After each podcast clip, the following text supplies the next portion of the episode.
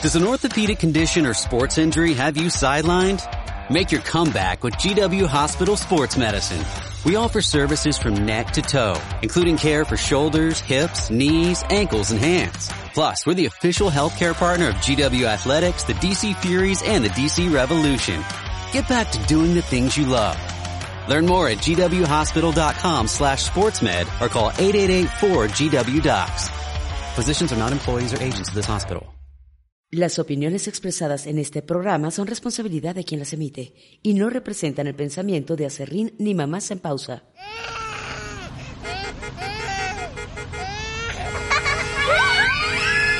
¡Pausa, mamá! Es momento de que te relajes y disfrutes un podcast hecho para ti. Este es un espacio donde trataremos los temas que te interesan como mujer. Sexualidad, tu cuerpo, psicología, pareja y mucho más. Comenzamos.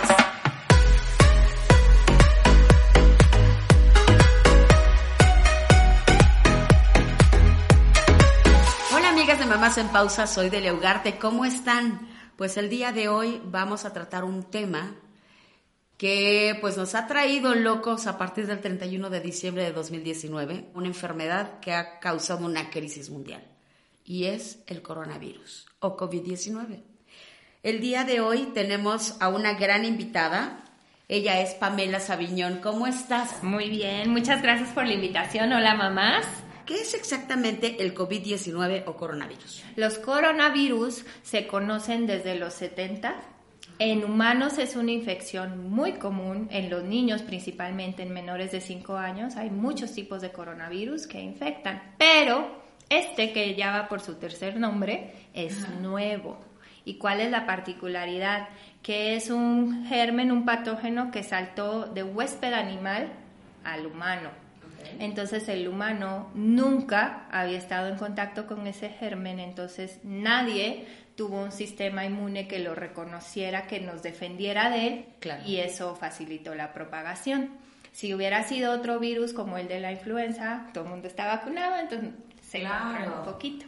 Pero este es un virus nuevo, de hecho en su nombre viene Novel Coronavirus. 19 porque se identificó en el 2019 y la enfermedad ahorita se conoce como SARS-CoV-2, que es un, un, síndrome de dificultad respiratoria aguda, el principal problema porque afortunadamente, como bien dijiste, la mayoría de las personas van a tener una infección leve, pero las personas vulnerables van a tener un cuadro de dificultad respiratoria importante. Perfecto. Ahora, ¿cómo se está contagiando el COVID-19? Aquí la propagación es muy importante. Eh, desafortunadamente no hay expertos, acá estamos todos aprendiendo sobre la marcha porque es un germen nuevo. Eh, lo que se ha estudiado es que como en todos los virus hay propagación oral a través de las gotículas que respira, que, que expele mientras habla, tos, estornuda una persona infectada. Están estudiando qué tanta posibilidad hay del contagio fecal que es como se contagian otros virus como los gastrointestinales, este, por el no lavado de manos, la manipulación de alimentos, porque en China, que obviamente es donde más se están haciendo estudios, porque de ahí salió, es donde hay más cantidad de personas afectadas, eh, el virus se encuentra presente en materia fecal. O sea, en las personas enfermas le están buscando el virus en todos sus fluidos. Esta es una manera de monitorizar, inclusive cuando ya los pueden soltar. Claro. Eh, que, ya no, que ya no tengan presencia del virus en su cuerpo. Entonces, este mecanismo todavía no se conoce. Nos, Estamos trabajando sobre el principio de que es eh, por respiración. Y de todos modos, para lo fecal, pues la medida es lo mismo. Lavado de manos y que no toquen ese tipo de fluidos, las partes húmedas que son los ojos, la nariz, la boca. Hay muchísimos consejos prácticos que ahorita si todos nos enfocamos en aprenderlos nos van a servir para toda la vida, para disminuir la propagación de todas las infecciones virales. Ejemplo, Siempre lavarme las manos antes y después de comer, antes y después de estornudar. Estornudar con la etiqueta respiratoria. Si vas a utilizar un Kleenex, por ejemplo, estás cuidando un bebé y le vas a limpiar, inmediatamente tirarlo y lavarte las manos. No hay que traer el Kleenex en la bolsa. Mantener las superficies desinfectadas. Ahora ya vas a ver a todos en el avión Ah, sí, por supuesto. Y en todos lados ya traen el, alcohol y la toallita y Eso está bien. Eh, es importante evitar cuando vayamos a aglomeraciones, acercarnos muchos a las personas, esa medida sí es solamente ahorita, pero cuando uno está enfermo, es bueno aislarse. O sea, el aislamiento social protege a los demás. Los médicos cuando te diagnostican influenza te dicen, no salgas. Y en realidad, ¿cuántas personas lo hacen? Entonces, la medida principal es cuando ya una vez que tienes síntomas, tú utilices cubrebocas. Pero, ¿qué sucede? Para eso también hay que tener precaución y saber usarlo, porque el virus sobrevive en las superficies. O sea, no es capaz de multiplicarse fuera de nosotros, pero todavía no saben con certeza cuántas horas es capaz de sobrevivir en las superficies. Y las superficies incluye el cubrebocas. Claro, por supuesto. Por eso dicen que te lo tienes que desechar. Lo tienes que desechar, te lo tienes que quitar por atrás para no tocarlo. Y la importancia que mencionas de la mucosa es esa, que a veces tú estás enfermo, alguien aquí agarra este vaso, deja el virus en la superficie, yo tomo el vaso, inmediatamente me rasco la nariz. Claro, o, sea, te, rascas el ojo, ¿no? Me rasco el ojo, me toco los labios, entonces llevo el virus a, a, mi superficie. Ahora, por ejemplo, si alguien tose a tu alrededor, ¿sabes más o menos cuánta, a cuánta distancia llega esa pues, secreción? Sí, la dispersión habitual en, en, los virus estamos manejando un metro, dos metros, por lo menos 50 centímetros, pero no, no quiero ser alarmista, pero tampoco sabemos exactamente del coronavirus. Hay... Eh, planteamientos, hipótesis de que puede ser hasta 6 metros. Wow. Ahora, ¿cuáles son los síntomas, síntomas que nos da el que tiene eh, la sospecha de que tenemos coronavirus? De entrada, cuando empezó todo, adicional a los síntomas siempre tenía que haber el factor viaje o contacto con alguien que hubiera viajado. Ahorita ya no, ahorita ya estamos trabajando sobre el contagio en la población local. Entonces, de inicio es como cualquier otra infección respiratoria, tos, fiebre, dolor de cuerpo, dolor de cabeza, no cursa con el característico escurrimiento excesivo de la nariz que llegamos a ver en la influenza y otros virus, es más molestias internas. Y las personas que se van a complicar, después de la primera semana empiezan a tener dificultad respiratoria. Perfecto, después de la primera semana. La tos puede ser tanto seca como... Con... Es una tos seca inicialmente después ya puede haber presencia de flemas. Aquí este virus, de las cosas que hemos ido platicando, tiene muchos factores para hacerlo muy contagioso. Es nuevo, no lo conocíamos. Claro.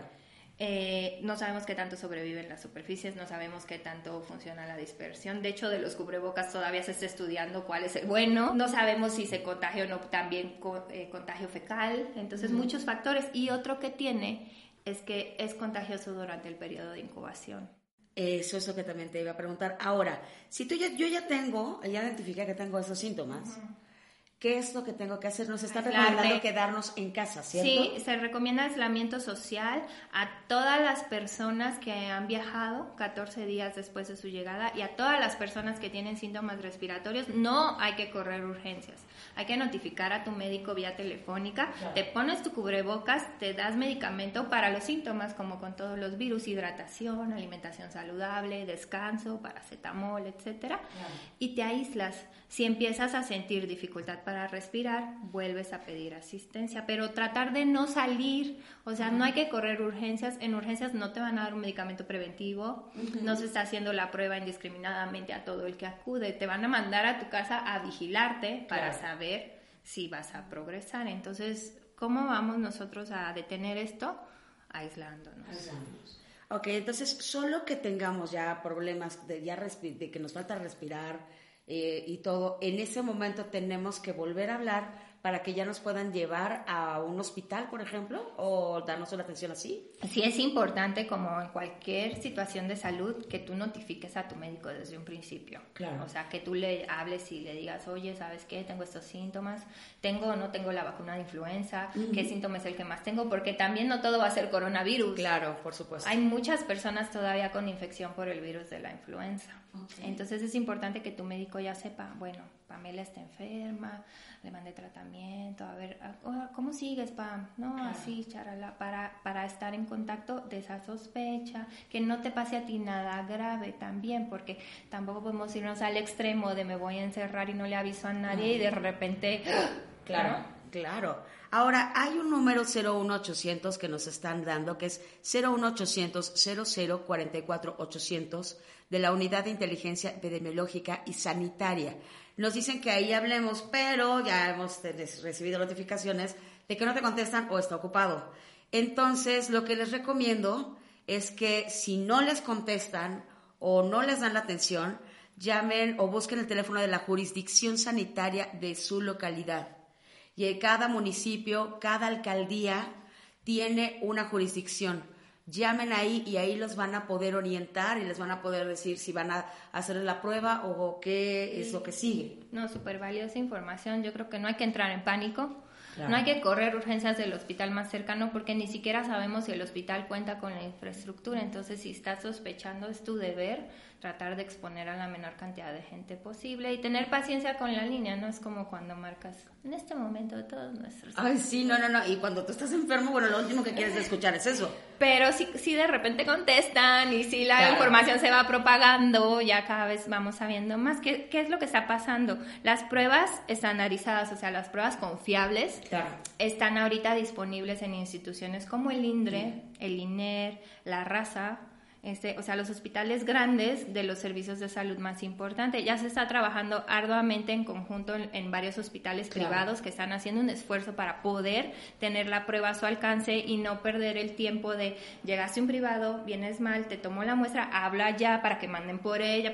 Sí, porque son aparte horas tiempo que, valioso. se pierde, valioso. Tiempo valioso. Ahora, ¿qué pasa con los niños? ¿Ellos pueden ser portadores o si les da con los bebés? Sí, acá los niños son otro de los plus que tiene el virus a favor del virus, que nos está complicando la cosa que los niños pueden ser portadores asintomáticos. También ya, ya hay adultos que les han dicho, les han marcado, ¿no? ¡Pam! Tengo coronavirus. ¿What?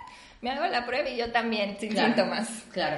Este, los niños están pasando mucho esa situación. Hay varias teorías de por qué le sucede a los niños. En los estudios más recientes, ay sí, de esta semana, okay.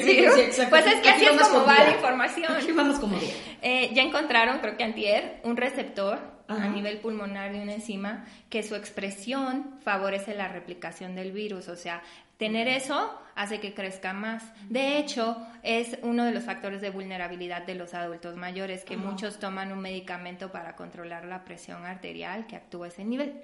Los niños en su tejido, en su cuerpo, tienen menos de estos receptores. Entonces eso, en cierto modo, los protege. Y otra hipótesis de protección de los niños es que este coronavirus nuevo es como primito de todos los otros 20 coronavirus que hay ya en el ambiente. Y tú que tienes una hija sabes que dos de cada cinco semanas está con una infección respiratoria. Sí, por supuesto, que, que se les recontagian en la escuela.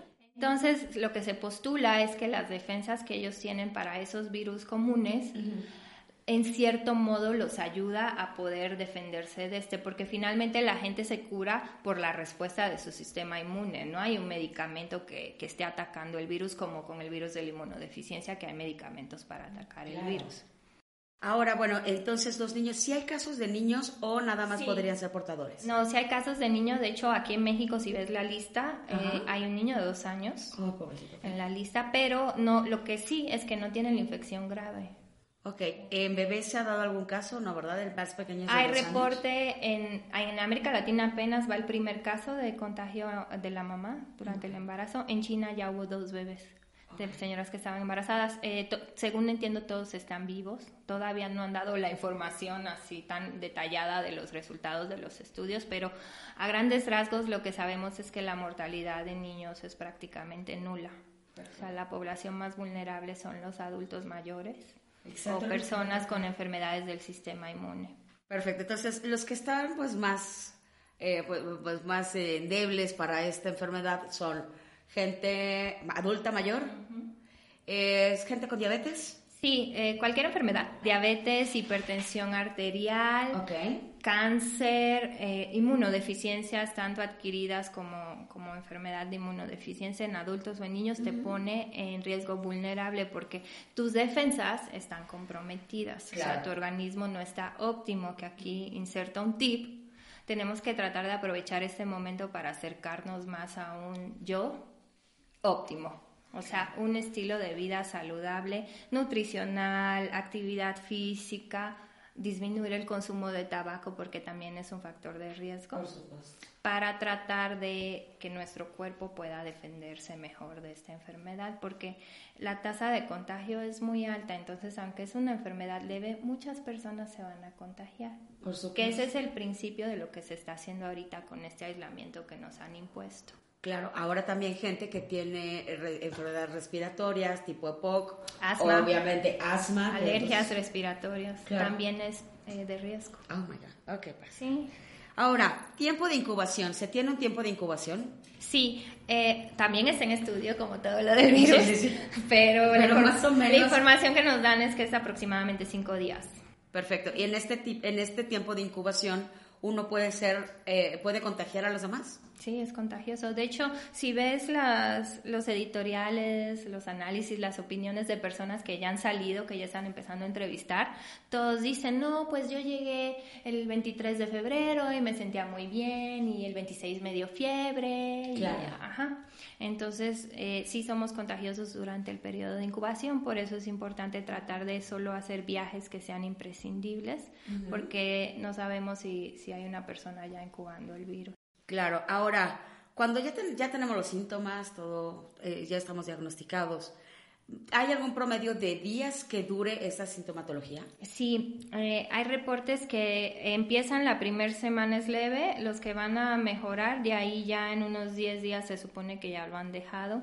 No sé realmente eh, qué tanta información tengamos en cuanto a estadística global, porque las pruebas también no están tan disponibles. Y la manera en saber es haciéndole pruebas a esas personas que tienen la enfermedad para ver en qué momento ya no detectan el virus en su cuerpo. Pero en general las personas que han tenido una enfermedad grave, la postración es de por lo menos unas tres semanas. Y a las personas que se sospecha que han sido contacto, el aislamiento son 14 días. O sea, dentro de esos 14 días después del contacto todavía puedes presentar síntomas. Perfecto. Ahora, ya eh, pasaron tus síntomas, puedes seguir contagiando en los días posteriores. Ya una vez que estás dado de alta, eh, se supone que todo está bien, pero lo que te digo, hoy acaban de mandar un artículo de que al parecer, después de que ya no lo tienes presente en vía respiratoria, todavía está presente en heces. Perfecto. Ahora, si ya te dio, ¿te vuelve a dar?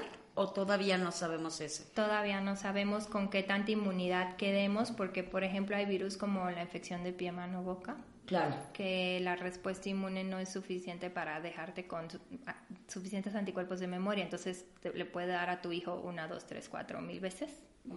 De este todavía no sabemos, esperemos que no. La realidad es que como ha sido un virus muy agresivo, con un impacto mundial nunca antes visto, yo tengo la esperanza de que sí tengamos pronto una vacuna disponible. Claro, ahora, ¿qué tipo de medicamentos se usan? Para atacar esa enfermedad o nada más te dan como tipo paracetamol. El manejo es de los síntomas. Ajá. También anda circulando información que todavía se está estudiando de por qué hay una aparente asociación de la gravedad al uso de ibuprofeno al inicio de los síntomas. Claro, que era lo que iba a tocar. Yo sabía que era ibuprofeno y antiinflamatorios hasta ahorita lo que están viendo es ibuprofeno. Es ibuprofeno, entonces ese mejor lo dejamos de lado. Como todavía no sabemos si sigue o no. Mejor lo dejamos de lado. Ajá. Y nos vamos para paracetamol mucha hidratación, eh, alimentarse bien, si tienes síntomas gastrointestinales, tratar los síntomas, mantenerte hidratado, tus aseos nasales, etcétera. Personas, va a depender de cómo evolucione según tu morbilidad, o sea, obviamente personas asmáticas van a necesitar más dosis de sus medicamentos, personas hipertensas van a necesitar ajustar sus medicamentos, etcétera, y descanso.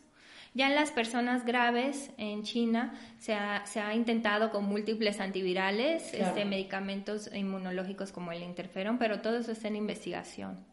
Como tal, todavía no tenemos un medicamento que digan, sí, este lo erradica. Perfecto, entonces, bueno, todavía no hay un medicamento para tal. Eh, pues ya saben, paracetamol, nada de, de, de, ibuprofeno, ni nada de eso. Ahora, tocábamos el tema de los cubrebocas. Se tiene el N95 que se propagó por todo el mundo, que eso era el único que detenía el virus. Pero sirve de algo entonces traer un cubrebocas normal, si es que lo conseguimos, gracias, o de tela.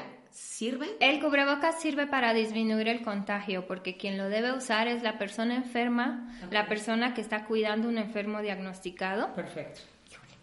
Y el personal de salud. Claro. ¿Por qué? Porque vas a tratar de atrapar esas gotitas de tu eh, tos, de tu estornudo, de tu respiración, para que no contagie a los demás.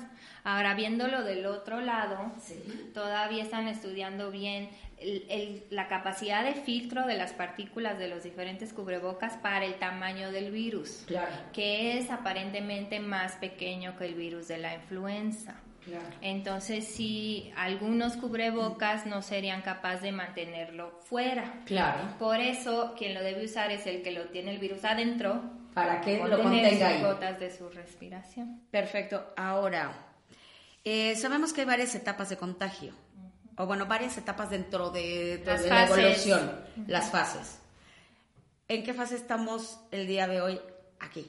Que son, es marzo, mediados. Acercándonos a fase 2. Que ese ya es fase comunitaria, de contagio comunitario, ¿no? De hecho, la medida es preventiva de la escuela es precisamente anticipando eso. La realidad es que esta es una enfermedad nueva, desconocida. Procuren no exponerse. Si tienes la posibilidad de quedarte con tu hijo, hazlo. Claro. Una vez que ya esté debidamente impuesta la medida, por favor no son unas vacaciones.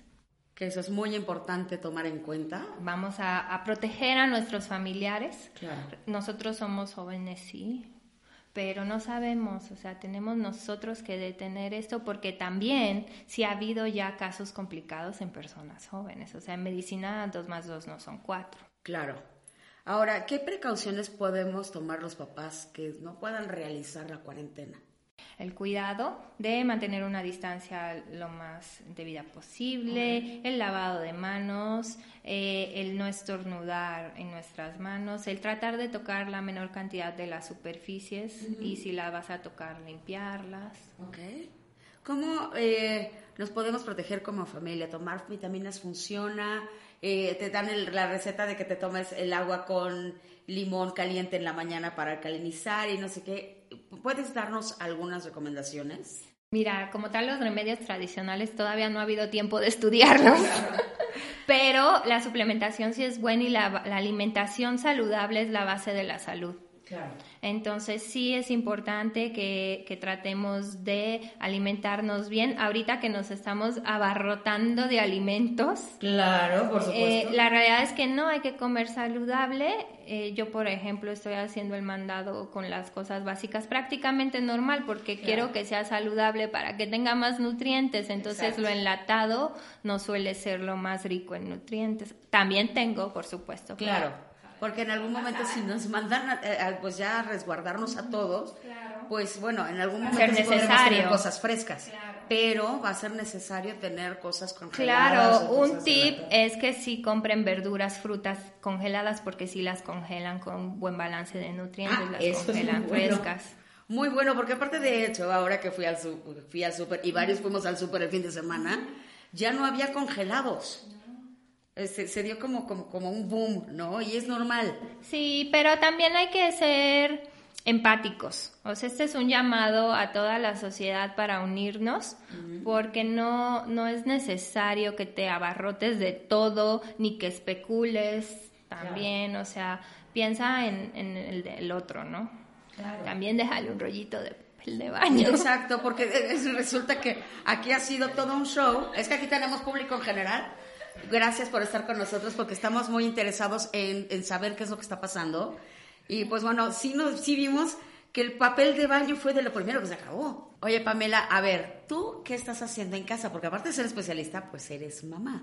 ¿Qué es lo que estás haciendo en casa para prevenir todo esto del coronavirus? Bueno, primero están las medidas de higiene general, lo que ya, ya comentamos del lavado de manos y todo eso, y luego está el que estoy haciendo con mis hijas en mi casa todo el día.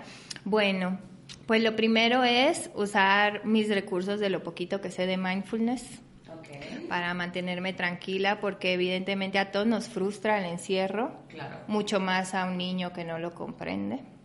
y más en la edad de mis hijas que son pequeñas, entonces tratar de mantener yo la calma para transmitirle esa calma a ellas y tratar de no caer en, en, la rutina de cuando estás en casa que todo es pantallas y comida, porque el uso de pantallas continuos sí te da más hambre, o sea, inconscientemente comes más. Pues es como cuando te sientas a ver una película, te acabas unas palomitas, pero siéntate a leer, no te las acabas. No, pues no, ya me llené estoy tratando de que hagamos otro tipo de actividades. Evidentemente también hay muchísimos recursos con pantallas, hay muchos juegos interactivos que son buenos para los niños, aplicaciones de cuentos que son buenísimas para los niños. Las estoy integrando a la preparación de los alimentos, a la limpieza del hogar también. Ahora ya es un juego. Espero que esa costumbre se quede Por favor. después del coronavirus. Y muchos juegos que tengan que ver con, con el desarrollo de sus habilidades. Claro, con bloquecitos, por ejemplo, rompecabezas para niños pequeños. Y ayer estábamos organizando los vasos plásticos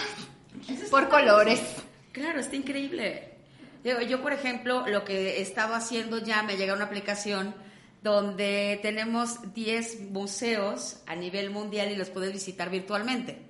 Entonces, bueno, a lo mejor a tus crías también, que aunque están chiquitas, pues les va a llamar la atención empezar a conocer ese tipo de lugares con esculturas famosas o pinturas. Sí, claro que sí. Pero sí, hay que, hay que buscarle eh, cómo, hacerle para entretenerlos, porque al fin y al cabo, pues ellos están chiquillos y lo que quieren es salir al parque. Es correcto. ¿No? Yo sé que hay muchos papás que tienen que ir a trabajar, pero sí les pido mucho que traten de que a los abuelos no se los manden, porque es una manera de cuidarlos. Como ya escuchamos, los niños pueden ser nada más portadores y no tienen síntomas. Pero si ellos deportan a los abuelos y que ya están grandes, pueden ser un foco de infección para ellos y pues llevarlos a una enfermedad que podrían haberse evitado. Entiendo y entendemos en Mamás en Pausa que es un poco difícil para muchos papás, pero tratemos de hacer la diferencia. Por último, este, hay gente que para que cuando está cuidando a enfermos ya de coronavirus, usa guantes, guantes de látex.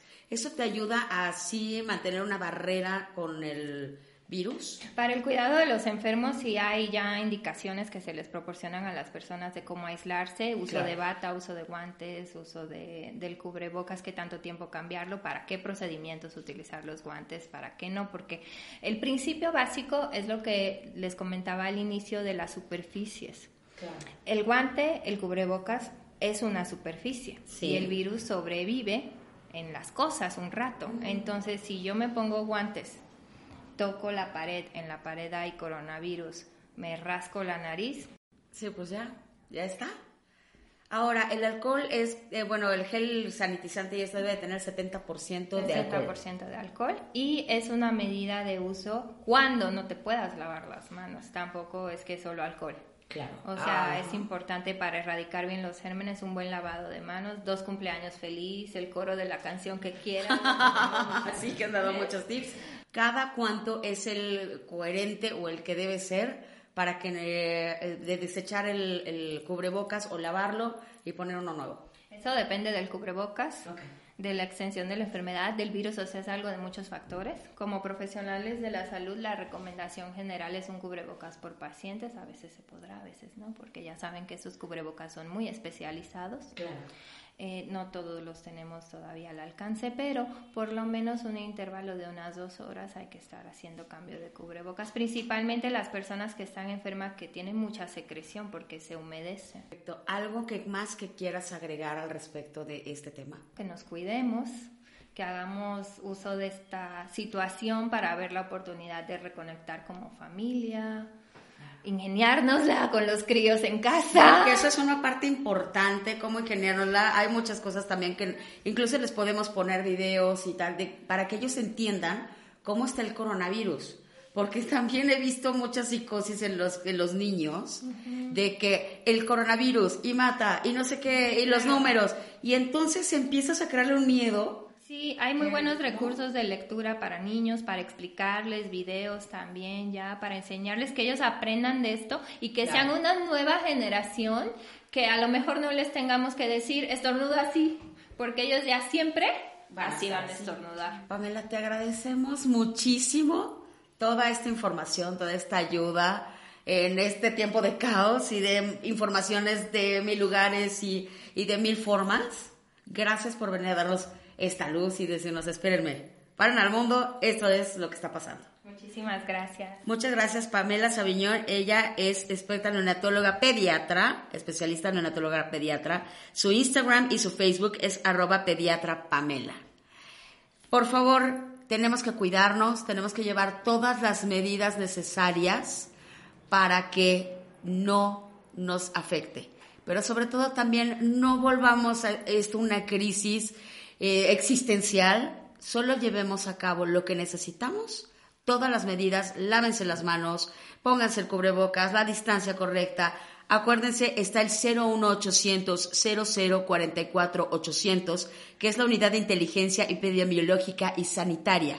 Y si no les contestan o hay problemas con la línea, es en la jurisdicción sanitaria de su localidad. Cada municipio, cada alcaldía tiene una y de ahí los van a poder mandar a la persona indicada o al lugar indicado para que los traten. Soy de Leogarte. Esto es Mamás en Pausa. Vamos adelante. Cuídense mucho.